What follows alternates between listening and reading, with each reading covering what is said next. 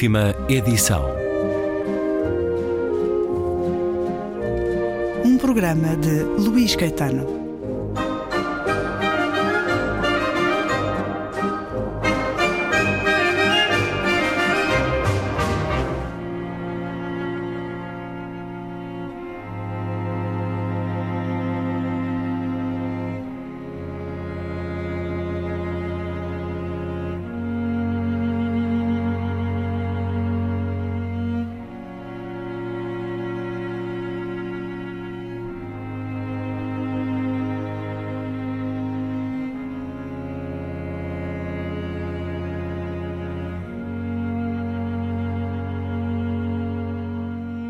A invenção dos livros foi talvez o maior triunfo na nossa tenaz luta contra a destruição.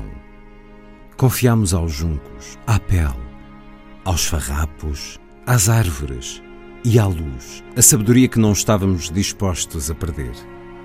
Com a sua ajuda, a humanidade viveu uma fabulosa aceleração da história, do desenvolvimento e do progresso a gramática partilhada que os nossos mitos e os nossos conhecimentos nos proporcionaram multiplica as nossas possibilidades de cooperação, unindo leitores de diferentes partes do mundo e gerações sucessivas ao longo dos séculos.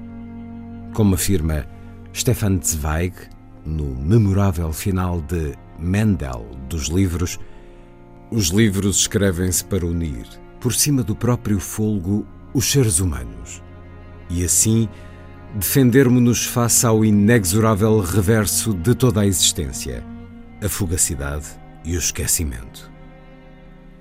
Em diferentes épocas, ensaiámos livros de fumo, de pedra, de terra, de folhas, de juncos, de seda, de pele, de farrapos, de árvores e agora de luz. Os computadores e os e-books os gestos de abrir e fechar os livros ou de viajar pelo texto variaram no tempo.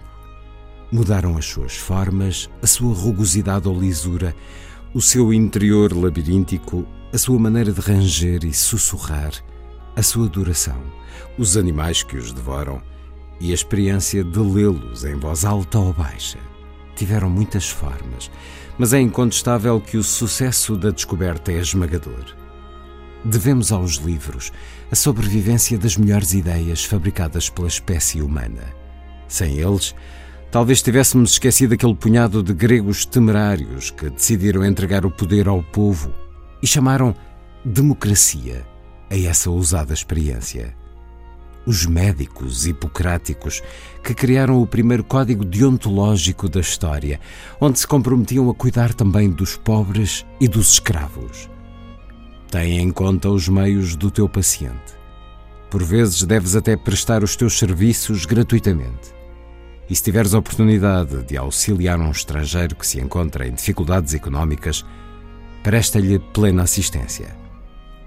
Aristóteles, que fundou uma das mais precoces universidades, e dizia aos seus alunos que a diferença entre o sábio e o ignorante é a mesma do que entre o vivo e o morto.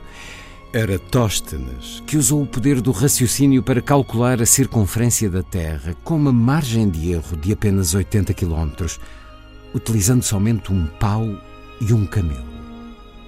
Ou os códigos legais daqueles loucos romanos que um dia reconheceram a cidadania a todos os habitantes do seu enorme império. Ou esse grego cristão, Paulo de Tarso, que pronunciou talvez o primeiro discurso igualitário quando disse não há judeu nem grego, nem escravo nem homem livre, nem homem nem mulher. Conhecer todos esses precedentes inspirou-nos ideias tão extravagantes no reino animal como os direitos humanos, a democracia, a confiança na ciência, a saúde universal, a educação obrigatória, o direito a um julgamento justo e a preocupação social com os mais fracos. Quem seríamos hoje se tivéssemos perdido a recordação de todas essas descobertas, tal como esquecemos durante séculos as línguas e os saberes das civilizações egípcia e mesopotâmica? O escritor Elias Canetti, búlgaro sefardita de língua alemã com apelido espanhol, os seus antepassados paternos substituíram canhete por caneti, respondeu: Se cada época perdesse o contacto com as anteriores, se cada século cortasse o cordão umbilical, só poderíamos construir uma fábrica sem futuro. Seria a asfixia.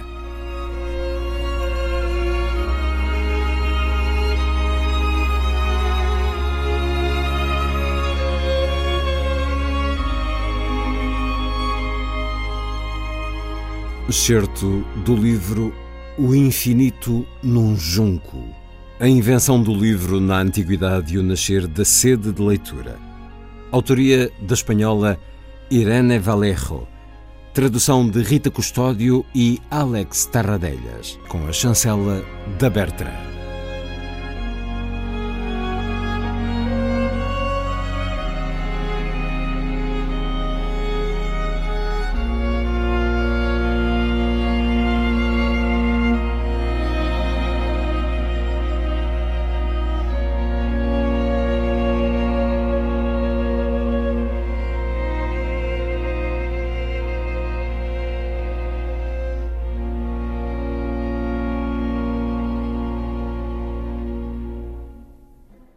Regresso à conversa com a escritora espanhola Irene Valerro, autora de O Infinito num Junco.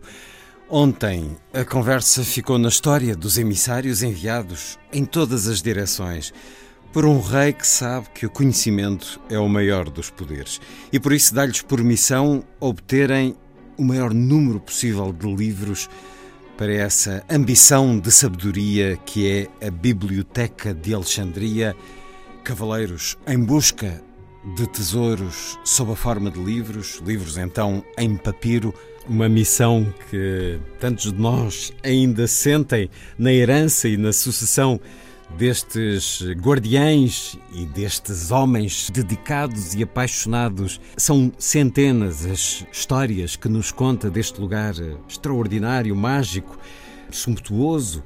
Alexandria, com o seu incontornável farol e a sua magnífica biblioteca, mas ficamos a saber, por exemplo, que devemos a Ptolomeu e aos seus sábios as versões corretas de Homero. Ora, vamos de novo aqui à, à, Biblioteca de Alexandria para mais um excerto.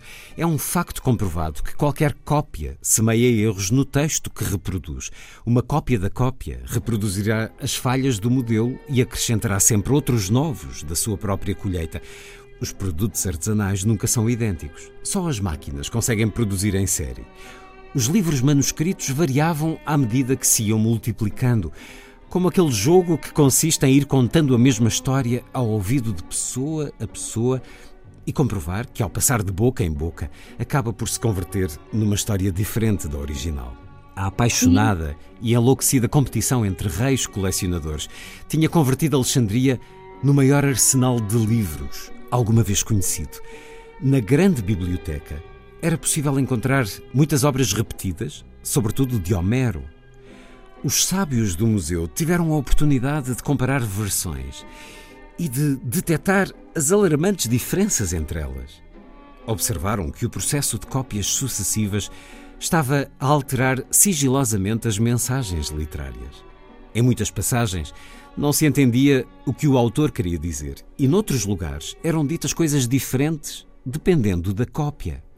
Ao aperceberem-se da dimensão do problema, compreenderam que, com o passar dos séculos, os textos se desgastariam pela força silenciosa da falibilidade humana e os relatos se tornariam cada vez mais incompreensíveis até à dissolução do sentido. Os guardiães da biblioteca embarcaram então numa tarefa quase detetivesca, comparando todas as versões que tinham ao alcance de cada obra para reconstruírem de forma original os textos. Procuravam os fósseis de palavras perdidas extratos de significado por baixo da falta de sentido das camadas superiores. Esse esforço fez avançar os métodos de estudo e investigação e serviu de treino para uma grande geração de críticos. Os filólogos alexandrinos prepararam exemplares corrigidos e muito cuidados das obras literárias que consideravam mais valiosas. Essas ótimas versões estavam à disposição do público como matriz para sucessivas cópias e até para o mercado de livros.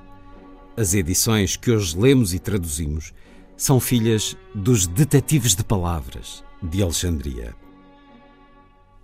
É extraordinário sentirmos esta gratidão a homens que estão lá milénios atrás, que são os seus antecessores no trabalho de filologia, Irene Valerro, a quem devemos então ler Homero o mais possível próximo da realidade dessa figura que não sabemos quem foi, desse poeta cego, pessoas que guardaram na escrita um conjunto de histórias orais e que são pilares da nossa literatura.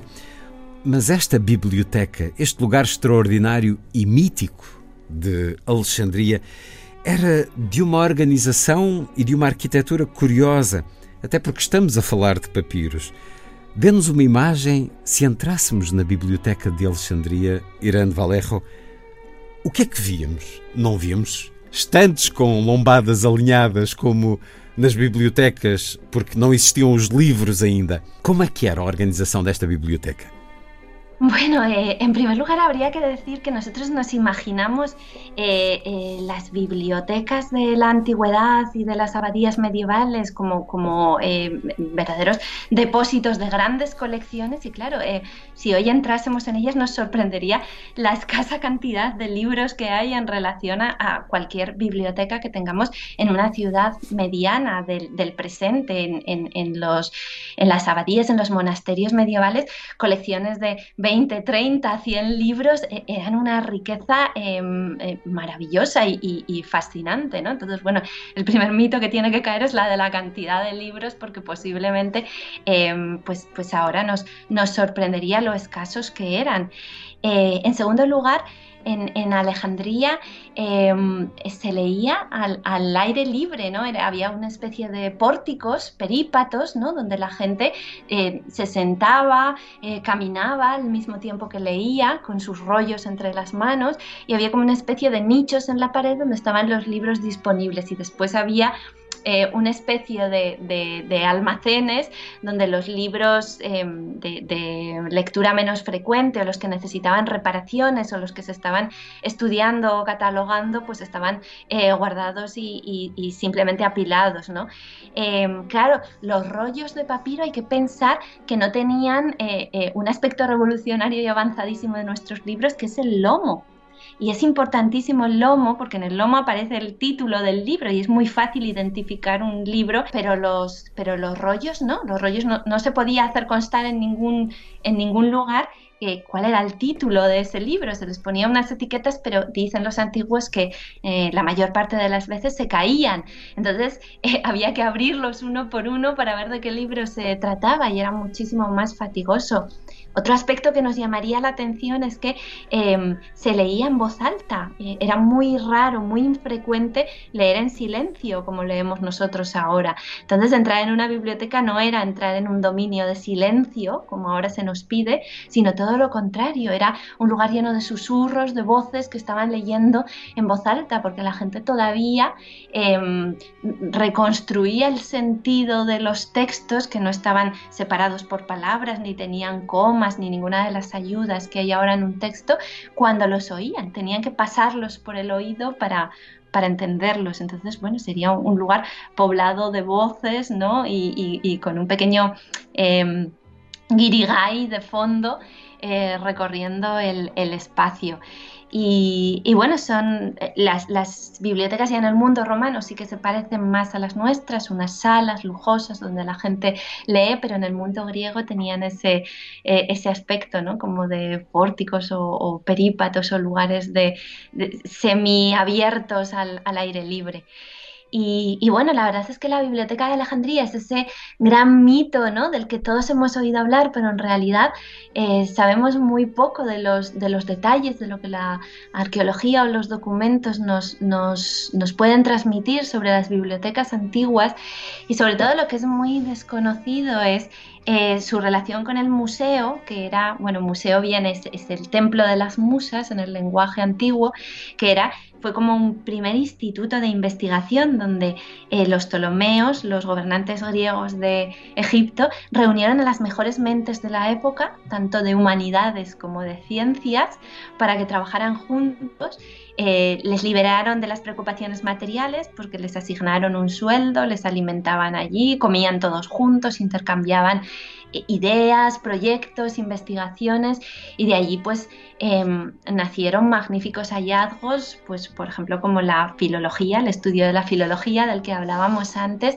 pero pues también los primeros cálculos del perímetro de la Tierra o, la invención de algo muy parecido a la máquina de vapor que, descubrieron en, en, Alejandría, pero no le encontraron utilidad práctica y lo utilizaron solo para, para mover que eran como una especie de robots de la época y de hecho se considera que el primer eh, tratado sobre robótica remonta a aquella época alejandrina. Es, curioso, yo intento destacar en el libro que, las bibliotecas, eh, Alejandría y todas las que han venido después, tienen mucho que ver con el avance tecnológico y que los ordenadores e Internet em, se han creado a la imagen y semejanza de las bibliotecas. Y esto es algo que, me importa destacar porque en el momento en el que se buscó la forma de crear esta red, eh, que, es, que es la web, que es Internet, pues el, modelo de organización de textos fue el de la biblioteca y las direcciones URL y los códigos eh, pues son... Em, son copias del sistema de, de, de, signaturas y fichas que se utilizan en, las bibliotecas. Así que em, es curioso pensar que cuando se buscó una fórmula para, organizar realmente toda esa galería de textos, lo más eficiente que se encontró fue el modelo de las viejísimas bibliotecas. Y allí es donde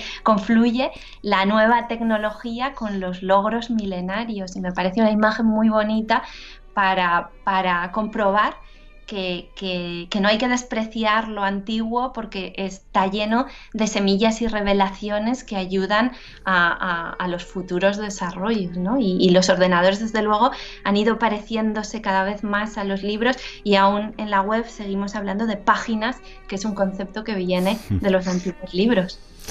Vário do vocabulário uh, da internet se aplica, vem, tem origem no mundo dos livros e este, o infinito no Junco, dá-nos tantas pontes, desde há milénios ou de há séculos para o nosso tempo, criando este sentido da unidade de que somos todos herdeiros de algo que está muito lá atrás e estamos todos aos ombros de gigantes que contribuíram para aquilo que somos hoje. Esta questão que referia da leitura em voz alta, ler aqui um excerto onde um dos vários momentos do livro em que nos fala desse modo primordial, original de ler, escutando, desde os primeiros séculos da escrita até à Idade Média. A norma era ler em voz alta para si próprio ou para os outros, e os escritores pronunciavam as frases à medida que as escreviam, ouvindo assim a sua musicalidade. Os livros não eram uma canção que se cantava com a mente, como agora, mas sim uma melodia que saltava para os lábios e soava em voz alta. O leitor convertia-se no intérprete que lhe emprestava as suas cordas vocais. Um texto escrito entendia-se como uma partitura muito básica e por isso apareciam as palavras, uma atrás da outra, numa cadeia contínua sem separações nem sinais de pontuação. Era preciso pronunciá-las para entendê-las. Quando se lia um livro, costumava haver testemunhas. Eram frequentes as leituras em público e os relatos que agradavam andavam de boca em boca. Não precisamos de imaginar os pórticos das bibliotecas antigas em silêncio, mas sim invadidos pelas vozes e pelos ecos das páginas. Salvo exceções, os leitores antigos não tinham a liberdade da qual você desfruta para ler à sua vontade as ideias, ou as fantasias escritas nos textos, para parar, para pensar ou para sonhar acordado quando lhe apetece, para escolher e ocultar o que escolhe, para interromper ou abandonar, para criar os seus próprios universos. Esta liberdade individual, a sua, é uma conquista do pensamento independente face ao pensamento tutelado e foi conseguida passo a passo ao longo do tempo. Talvez por esse motivo, os primeiros a ler como você, em silêncio, em conversa muda com o escritor, tenham chamado poderosamente a atenção. No século IV, Agostinho de Hipona ficou tão intrigado ao ver o bispo Ambrósio de Milão ler desta forma que o anotou nas suas Confissões. Era a primeira vez que alguém fazia algo assim à sua frente. É óbvio que lhe pareceu uma coisa fora do normal. Ao ler, conta-nos com estranheza, os seus olhos transitam pelas páginas e a sua mente entende o que dizem, mas a sua língua cala-se. Agostinha percebe-se de que esse leitor não está ao seu lado, apesar da sua grande proximidade física, mas sim que escapou para outro mundo mais livre e fluido, escolhido por ele. Está a viajar sem se mexer e sem revelar a ninguém onde podem encontrá-lo. Esse espetáculo parecia-lhe desconcertante e fascinava-o.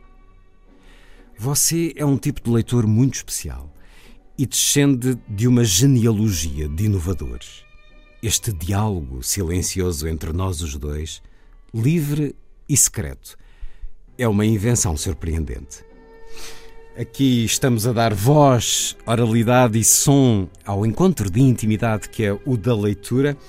Também lê aquilo que escreve em voz alta para sentir a frase como terminada, esculpida, completa. Irene Valerro, lê em voz alta para sentir as palavras? siempre es, es, eh, para mí el oído es, es, una guía, sobre todo cuando corrijo los textos.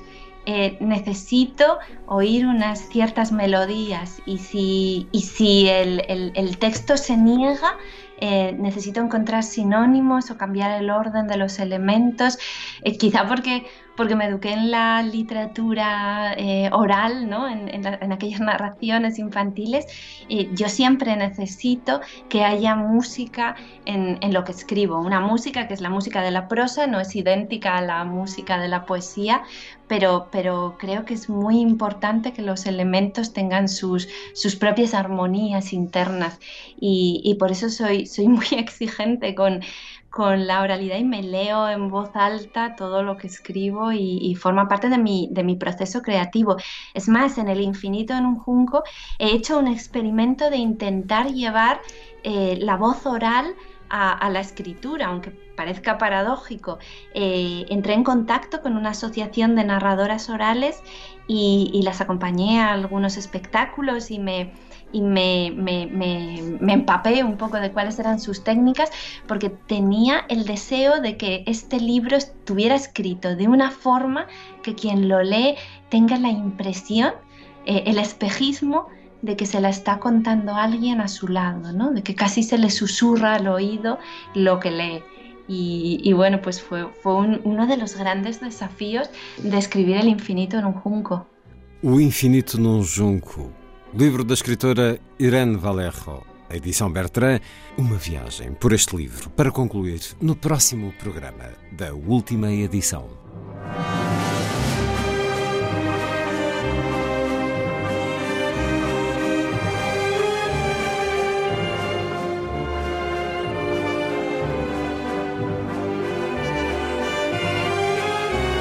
Última edição.